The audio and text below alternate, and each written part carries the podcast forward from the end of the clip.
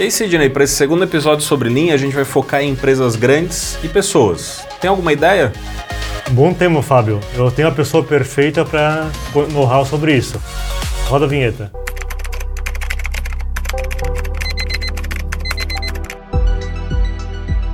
Olá pessoal, aqui é Sidney Bundi, CEO da Supero Tecnologia. Sejam bem-vindos a mais um episódio do SuperoCast. Seguimos com o tema Lean, um assunto que está nas rodas de conversa atualmente. Aqui comigo hoje temos Fábio Trievaler, nosso mestre Jedi de linha Jaio na Supero. Seja bem-vindo, Fábio. Opa, Sidney, obrigado. Saudações, pessoal. E nosso convidado especial e também especialista em Lean, Rafael Santana, diretor executivo da NDD, uma empresa catarinense de grandes soluções de tecnologia e com atuação global. Falando diretamente de Lages, pode contar um pouco da sua história para a gente, Rafael? Oi, com certeza, Sidney. Boa tarde, pessoal.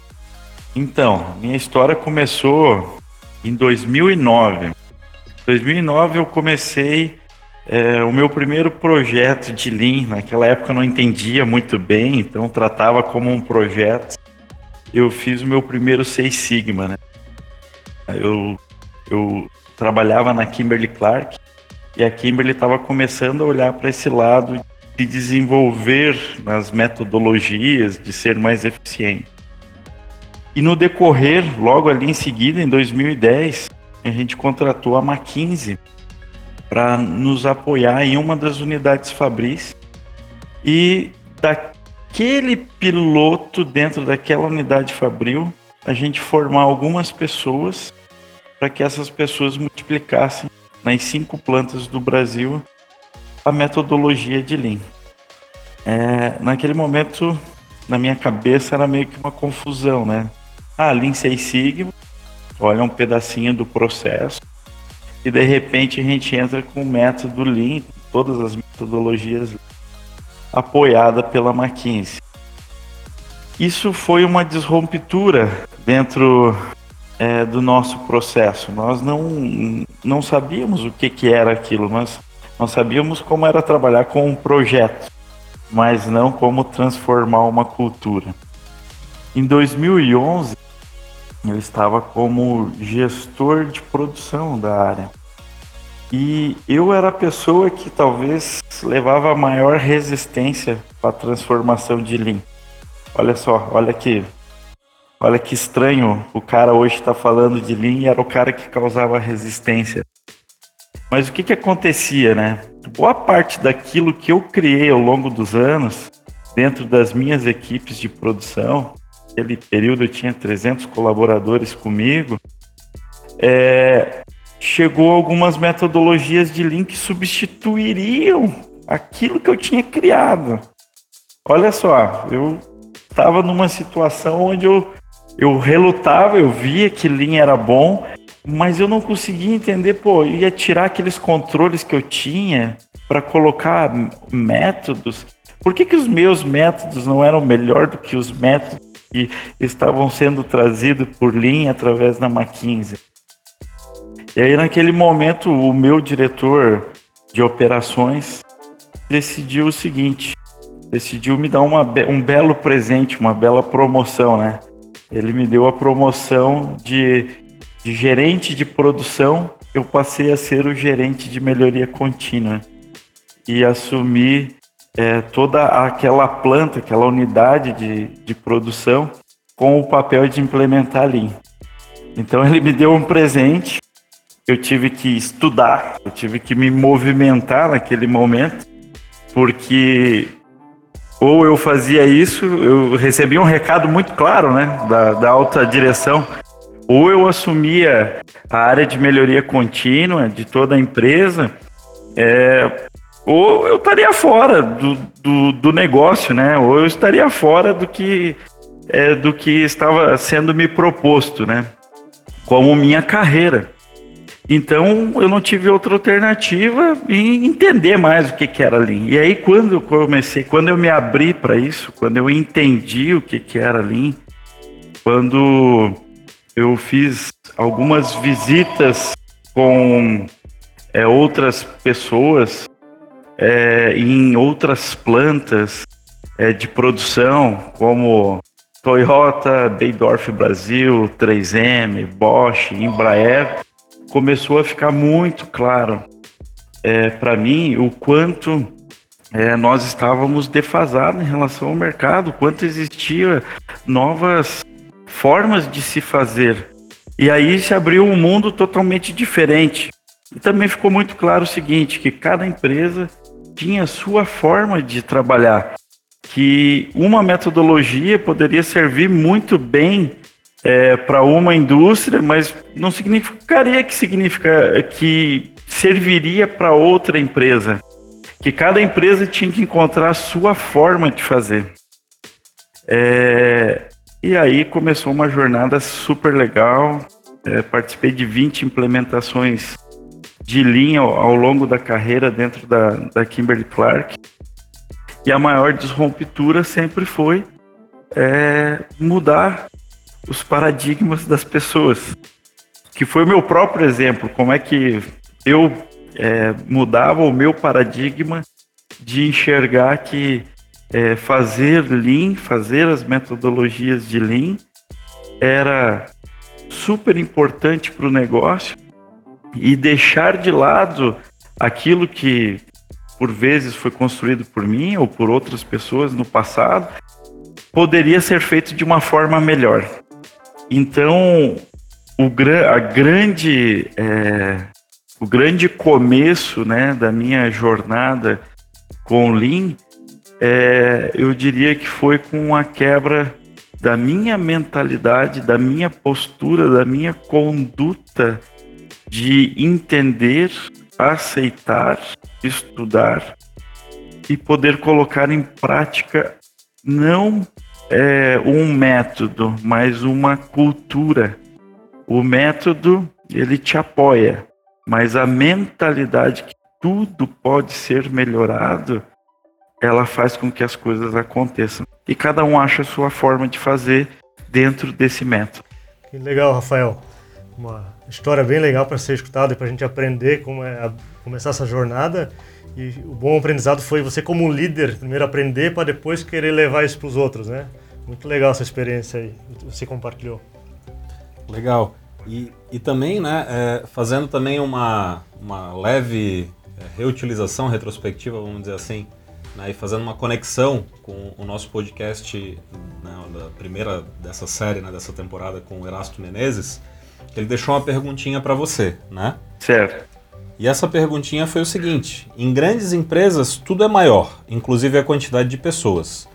E aí, Rafael, na sua experiência, o que, que você acha que são os maiores desafios em promover a cultura Lean em grandes organizações? Que tudo é maior, né? Tudo é um pouco mais lento, talvez, né? E também tem mais gente. Em teoria, o desafio também é maior, né? É. O que, que na sua, o que, que você teria para nos compartilhar em relação a isso? Então, assim, toda empresa tem uma cultura. Algumas é por produtividade, outras é porque é baseada em produtos, é, outras é por a qualidade. Cada uma tem um tem algo que veio lá da essência de quando a empresa foi criada. E às vezes isso dá um choque, né? Quando você entra com a metodologia de Lean, com o pensamento de Lean, às vezes isso se choca e as pessoas acabam ficando sem referência é, ou, ou ficam olhando para as duas referências, é, sendo que é a mesma, né? Só, só o que, que mudou? Mudou que o pensamento é você melhorar continuamente aquilo que já se tinha começado dentro da empresa, que não é mais estático. É, aquela cultura antiga ela é mais estática e a cultura nova ela vai se adaptando a todo momento, né? Ela vai mudando e melhorando a todo momento, melhora os processos, melhora a qualidade, melhora, melhora a produtividade e isso dá um choque. Né? Isso é um desafio na cabeça da, das pessoas. Elas, elas acham que está concorrendo. Ah, agora nós vamos implementar é, essa metodologia de Lean, mas isso vai me dar mais trabalho. E é o oposto, isso é para dar menos trabalho. Só que num primeiro momento, há uma confusão, porque se tem que trabalhar mesmo mais num primeiro momento, até você entender, né? Até você colocar em prática a, a, metodologia, tu tem um trabalho a mais. Depois entra na tua, a tua rotina de melhoria contínua. E até, Rafael, só complementando tá, é, a sua fala, quando você fala né, que às vezes tem essa, justamente essa resistência né, das pessoas é, começarem, putz, agora eu tenho que trabalhar mais, como assim, não é melhorar minha vida, né? E é aquele famoso que a gente gosta muito sempre de frisar, que é a curva J, né? Que antes de melhorar, vai piorar. E aí as pessoas têm que estar preparadas para isso, tem que ter essa consciência que isso vai acontecer, né? Senão, se for desistido, né? Se se desistir lá, no, lá embaixo, aí tudo vai ser pior mesmo, né? Então tem essa questão que é bem delicada e bem clássica, né? Que é bacana, né? É, e quer ver se é um exemplo disso? Posso dar alguns exemplos assim de é, práticos, né? Nós tínhamos equipamentos que faziam uma conversão em tonelada é, de 20 toneladas dia. E com algumas melhorias, a gente aumentou para 30 toneladas. E com a melhoria de linha, a gente foi para 50 toneladas de Só que até o pessoal enxergar, né? Enxergar isso na prática é meio santomé, né? Porque não é de uma hora para, outra que você dobra uma produtividade ou você melhora a qualidade. É, você passa por um processo nessa né, curva J que tu fala essa aceitação. Então, então o pessoal fica meio sem tomé, ah, só acredito vendo, né? E às vezes o cara tá vendo e tá torcendo contra ainda. E, isso que é o mais duro ainda da mentalidade. E, e é, é, é, o maior ponto de, de traição na, numa, numa implementação de Lean. É tentar fazer da mesma forma que fazia antes e não melhorar continuamente ah, os teus processos, né? Então, a zona de conforto é, é, é a zona de conforto, a, a existência de super-heróis, né? Ah, sempre tem aquele cara que resolve tudo. É bom você ter esse cara na empresa? Cara, se ele é o teu super-herói, não é bom você ter esse cara na tua empresa, porque o ideal seria que você tivesse várias pessoas boas, que tivesse um pensamento de melhoria contínua, que aí a sua empresa vai crescer. Se ela está dependendo de um super-herói, não tem metodologia ali. Mas às vezes ainda na cabeça de muitos, ou de, de grandes líderes, é que é importante você ter esses super-heróis. E é um erro. Não é lean. Não estamos desenvolvendo pessoas. Não estamos melhorando mais pessoas e processos. Estamos ficando amarrados novamente é, no conhecimento centralizado. Então, esses para mim são os principais desafios. Estão sempre em torno das pessoas e da cultura da organização. Interessante, Rafael. E realmente é difícil, como você falou, as pessoas acreditarem e enxergar esse horizonte de ganho, né? Porque uh, as pessoas são resistentes à mudança. E na Super, por exemplo, na nossa jornada que estamos uh, construindo, a gente começou a desenvolver alguns A3 e em dois A3 a gente começou a identificar um da área de DHO e outro da área administrativas, administrativa, a gente conseguiu identificar um ganho de 620 mil reais, que seria em um ano. Poxa, assim, olhou com um impacto que ninguém conseguiu entender como era aquele volume, mas identificou que ah, minimizando a curva de recrutamento, que nós trabalhamos com serviço, você aumentando o faturamento e na, de outro lado na área administrativa você otimizar a despesa, cada, vamos dizer, cada um assopro é um tornar uh, daqui a um ano, né? Então é, é, interessante que a gente comece a medir isso também, né? Eu acho que isso potencializa o Lean, né? Tu começa a medir aqueles processos, algo que você não enxergava grandiosidade, né? Eu acho que isso é, a gente consegue perceber como um desafio, mas consegue perceber já esses ganhos também, né? Isso também acaba contribuindo para que o Rafael falou, né? De só acreditar vendo, né? A partir do momento que a gente diz assim, cara, é 620 mil reais em um ano que vai trazer de economia esses dois pedaços de papel que estão colados na parede. Uhum. Né? E aí fa faz as pessoas, opa, vou dar mais atenção para isso. E também conectando com essa questão, né? A gente gosta muito também de frisar aquela questão que o Lean nos proporciona. E com ferramentas simples a gente consegue é, resolver problemas complexos, né? Então também tem essa, essa parte interessante que atrai as pessoas. Você não precisa hoje ser um cientista ou um doutor para resolver problemas. Né? Então, isso aí também é uma coisa bem importante que vale a pena frisar, né? É. O, o, Rafael, outro, outro destaque é também que as pessoas melhoram o seu processo e não tentam só corrigir o problema dos outros, né? Que é fácil apontar, vão gerar políticas de novas ideias da companhia. Agora, você melhorar o seu processo, é, que você é responsável, né? Então, eu acho que você, a pessoa compra mais também, vendo o ganho e qualidade que ela vai estar obtendo com isso, né? Você fez eu lembrar de uma situação e eu vivo ela ainda hoje, todos os dias aqui na NDD, mas quando eu comecei com o Lean lá atrás, acho que foi em 2011, é, eu fui perguntar para um palestrante amigo meu, um sensei Toyota, um ex-sensei Toyota, que hoje roda o mundo aplicando Lean, é, como é que ele tinha conseguido chegar naquele padrão da fábrica dele com, com 5S, né? Porque eu tinha um problema muito grande em relação à organização e limpeza da, da minha fábrica, né? E ele virou para mim e perguntou assim, né? Você já perguntou para o seu faxineiro quais os recursos que ele está precisando? Cara, eu era o gerente da planta, eu nunca tinha falado para o faxineiro. Aquilo bateu lá dentro da minha alma, né? Como é que eu queria melhorar algo, sendo que eu nem tinha conversado com a pessoa responsável por fazer aquele trabalho e quais as condições que eu estava dando. Hoje, eu estava conversando com um dos sócios aqui da, da NDD, né? E aí surgiu um indicador cabuloso, né? Pô, já três vezes esse indicador ele não é confiável, o sistema de medição. E aí eu perguntei, né? Lembrei dessa minha passagem lá atrás e eu perguntei para ele, né? Tá, e você tem os critérios definidos e, é, do que são esse indicador? Ele sim, não, eu tenho. E você combinou com as pessoas que fazem esse indicador é, como ele deve ser medido? Aí ele olhou para mim assim: como assim?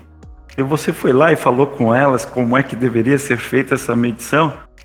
Aí ele falou: não, eu não fiz. Ele, como é que você quer que dê certo se você não combinou com eles, né? Então tu vê assim, é, é uma simplicidade tão grande quando a gente fala de Lean, que às vezes a gente fica no mundo de imaginação, imaginando várias coisas, é, imaginando coisas maiores, né? Preciso implementar métodos, preciso. E eu esqueço do básico. Eu esqueço se aquilo que eu planejei está sendo executado da forma correta. Se eu treinei as pessoas, se as pessoas eh, viram que tem significado aquilo que foi desenhado, se aquilo tem valor, se vai melhorar de alguma forma a vida, a vida de alguém, né? E aí a coisa começa a acontecer naturalmente. Então, dois exemplos, um do passado e um agora muito recente. São simples e que é uma forma de pensar Lean. Às vezes a gente complica demais. É, cara, é uma coisa legal que você falou na, na sua introdução também foi que para cada implementação Lean, né, é, é um desafio diferente, né? Que cada empresa tem a sua realidade, cada cultura é diferente. E eu concordo muito com isso. Eu também venho de uma vertente do Agile também desde 2009, Lean um pouco mais recente, né, de quatro anos mais ou menos. E a gente percebe que quando a gente muda essa questão cultural, mindset, né, eu costumo também dizer que a gente não implanta, mas a gente promove isso, né? E quando a gente promove isso, por mais que a gente pegue um modelo pronto que funciona para a empresa XYZ, e foi sucesso na empresa XYZ, não quer dizer que vai funcionar em outra empresa, né? Mas eu costumo defender muito a questão do cinto de utilidade do Batman, da gente ter várias, é, várias habilidades, né, vários conhecimentos e utilizar um pedaço de cada um da maneira correta até a gente conseguir fazer aquilo funcionar, né? É mais ou menos por essa linha, assim, que você quis dizer quando você fez, falou sobre isso na introdução? É sim, porque o que acontece, vou pegar assim, alguns exemplos. 3M é campeão assim em fazer produtos que olham para o cliente meio que individualizado, né? Ele vai lá e vê uma necessidade e, e, e daquela necessidade ele oferta para o mercado. Então, assim, a, a, metodologia que ele usa é a metodologia referente àquele modelo de negócio dele. Na Bosch já é diferente, né? Ele já utiliza outro tipo de metodologia porque é condizente ao tipo de negócio dele. Por exemplo, na Kimberly já tinha todo uma amarração de, de pilares de gestão para que chegasse no resultado. Então, cada empresa, ela, ela não tem uma receita de bolo do, do que que do que que é o mais certo para cada empresa. O que, o que a gente sabe é tem métodos comuns que desses métodos comuns bem aplicados eles podem trazer grandes benefícios. Vai se utilizar todos? Na maioria das vezes não. Na maioria das vezes vai usar aquele que se condiz melhor dentro do seu negócio. É isso aí, cara, bem, bem nessa pegada mesmo. Show de bola. Estamos bem alinhados mesmo, né? E eu acho que é mais ou menos nesse caminho que a gente vê, né? Essa questão de pegar algo, vamos supor assim, entre aspas, enlatado e simplesmente descarregar lá, não é garantia nenhuma de sucesso, né? Sempre tem que obedecer também às particularidades de cada cultura, de cada empresa e assim por diante, né? Isso, é, o Rafael destacou tanto da cultura, né, que é essa uhum. diferença e uhum. cada um vai ter um, uma velocidade de adaptação. É isso e, aí. E até complementando, Rafael, né, você falou, não existe receita de bolo e, e falasse muito forte de, das pessoas, então elas são a chave, né? E assim, até questionando, quem são, você acredita, as pessoas-chave e para que aconteça essa transformação e qual o papel de cada uma delas. Então, se vivenciou isso, você consegue mapear e identificar esse, esse perfil de pessoas para colaborar para um maior sucesso dessa transformação? É, é assim, as pessoas, né, elas são fundamentais. É, e aí, assim, ó, tem um cenário é, numa amplitude maior e também tem o papel é, das pessoas que elas são importantes, né? Eu vou te dar um exemplo assim de quando é que a gente implementou Lean na Bahia. Então assim, ó, é, nós montamos uma, uma fábrica do zero na Bahia e implementamos Lean.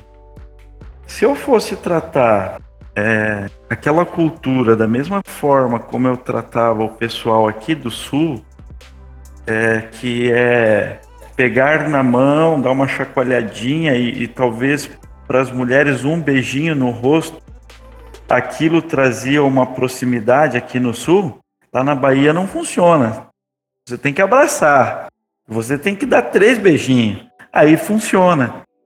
Isso é um detalhe, mas para uma pessoa que está fazendo implementação Lean, é um detalhe que você pode causar mais é, empatia com a pessoa do outro lado, com aquela cultura. Então as culturas elas têm é, influência nisso e às vezes elas passam despercebidas, as pessoas não entendem porque não existe tanta aceitação. Ah, não existe tanta aceitação porque a cultura ela choca, né? A própria cultura japonesa, né? As primeiras vezes que eu tive com os japoneses, for, eles foram muito diretos, né? E com a nossa cultura latina, ela dá um choque. É, e aí, dependendo do nível de maturidade, isso tem uma interferência que às vezes não é percebida e às vezes não é levada em consideração e tem uma resistência aí que não é, que não é percebida, mas ela existe. Então, quando você conhece isso, fica mais fácil. Mas tem uma forma que, que vem da sua pergunta que é mais fácil conectar tudo isso. É quando a liderança está super engajada é na ideia da melhoria contínua. Porque se a liderança, que é a referência da empresa, e as pessoas olham que aquilo que está sendo falado está sendo realizado, ele começa a criar uma identidade, um valor maior, que começa a superar, inclusive, essas condições, vamos se dizer, regionais, né? Ou essas condições de culturas locais. É, o time de tecnologia, ele tem um perfil diferente, time da indústria. Esse hoje tem sido o meu maior desafio, se eu for olhar assim na minha carreira. Por quê? O, o, o time de tecnologia, ele gosta das, das coisas, eles são mais engenheiros que engenheiros, olha que coisa legal. Então eles precisam de muito mais dados e explicações pelo um perfil né, consciente, chamam do perfil azul, ele precisa de muito mais dados para se validar que aquilo está indo na direção correta. É, e se ele não tiver esses dados, ele não tem a confiança de fazer a implementação do que um, um perfil de um cara da indústria que talvez com menos informações ou porque ele já tem um pensamento talvez mais engenheiro, né? É, ele toma uma decisão mais rápida. E, e isso interfere diretamente nas implementações. E às vezes a gente não percebe. Qual a opinião de vocês sobre isso? Legal que faz uma conexão, cara, muito também com o nosso podcast com o Erasto, né? O Erasto Menezes, da, da Lean Institute, em dois pontos que você citou, né? O primeiro é a questão de sempre estar tá envolvida a liderança, né? É, então, quando a gente vai iniciar com o Lean, é fundamental que isso aconteça de certa forma de cima para baixo, ou seja, tenha o patrocínio verdadeiro e legítimo do CEO, da liderança, e não só aquele patrocínio que a gente costuma dizer que é só com o polegar para cima, né?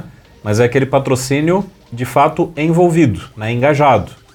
E para que quando. O comprometido, né? É o comprometido. Envol, envol, envolvido é, é a galinha, né? É, a gente quer Agora, o porco. O, o, o, o porco é comprometido, né? A gente Porque quer ele o tem porco, que dar é o aí. bacon, né?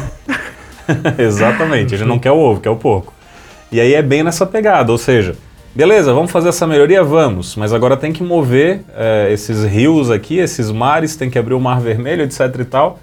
Opa, e agora? Ah, então agora é meio difícil. Não, então já morre a, a todas essas questões, né? Então isso é fundamental.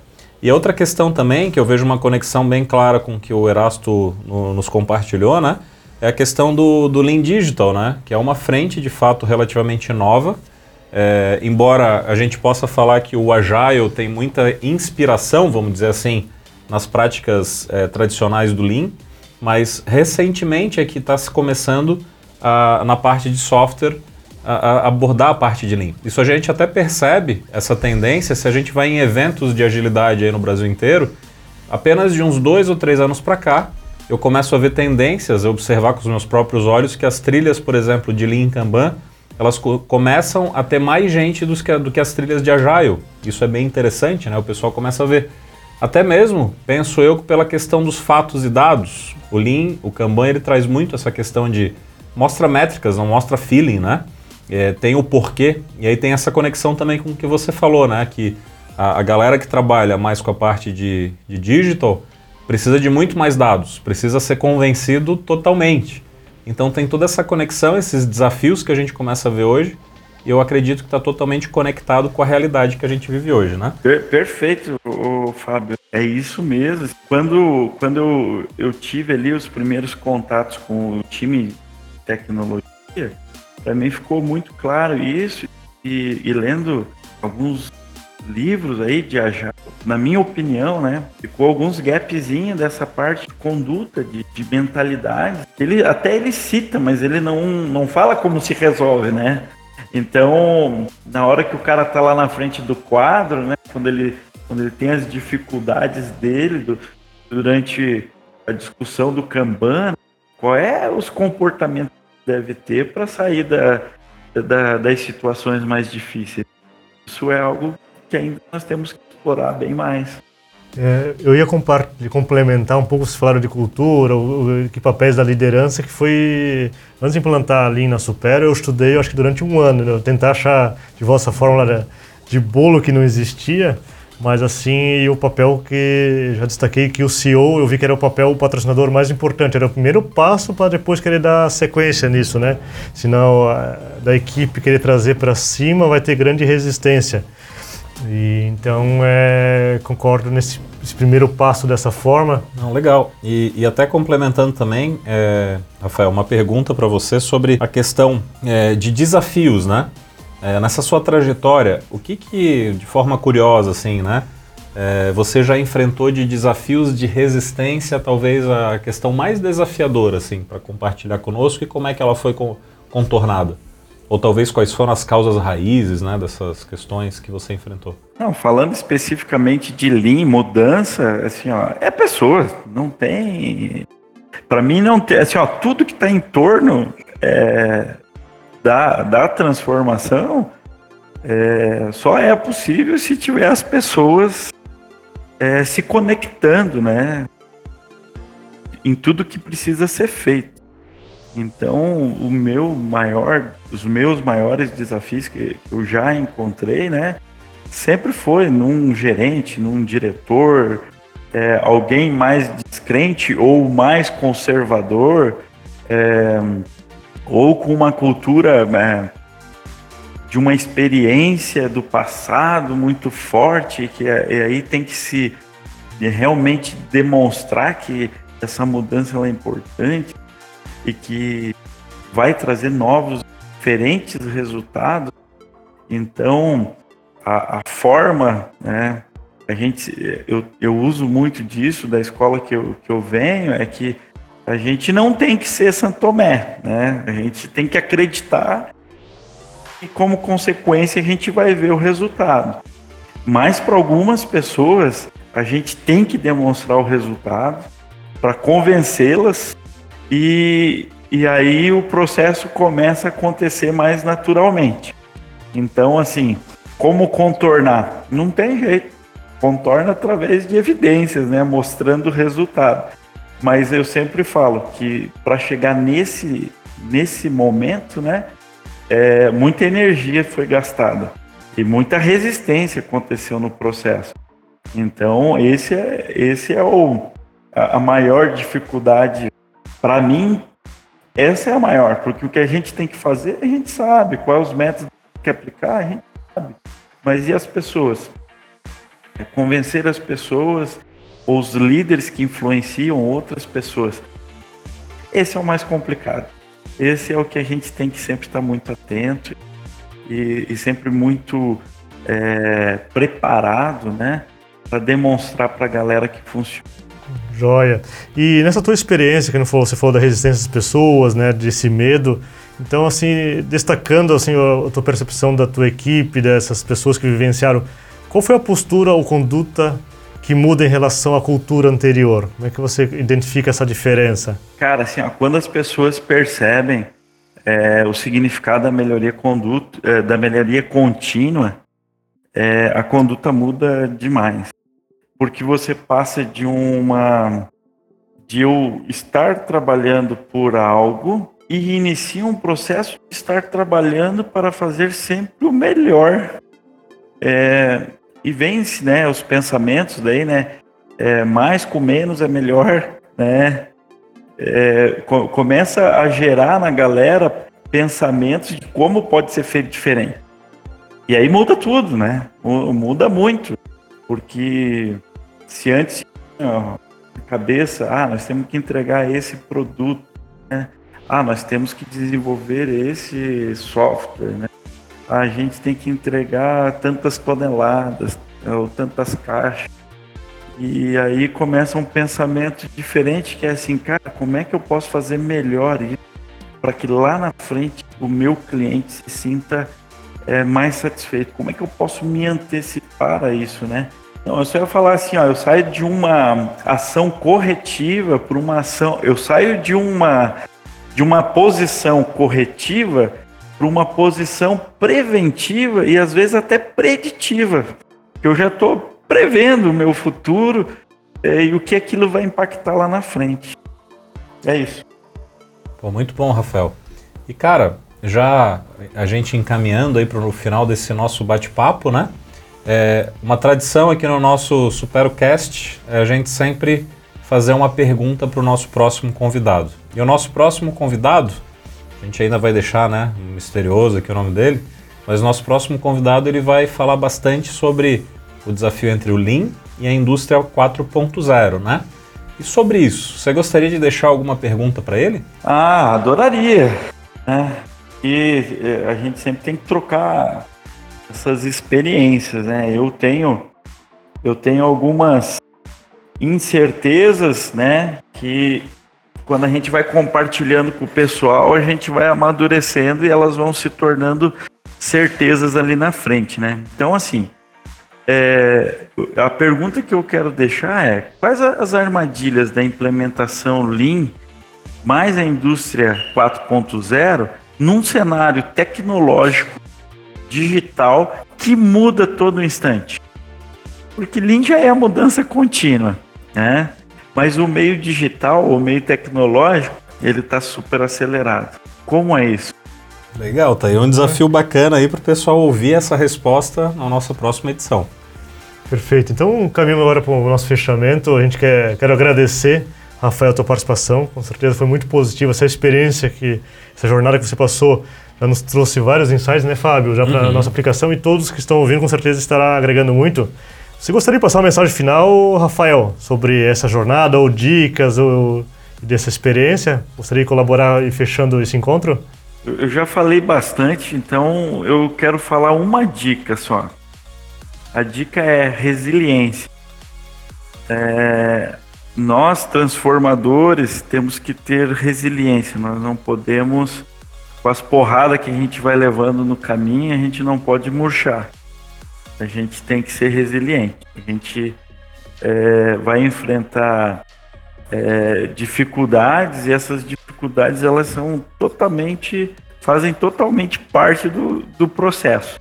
Então nós, transformadores, temos que ser resilientes, sempre é, estar com o pensamento elevado para que os métodos sejam aplicados e a cultura seja mudada.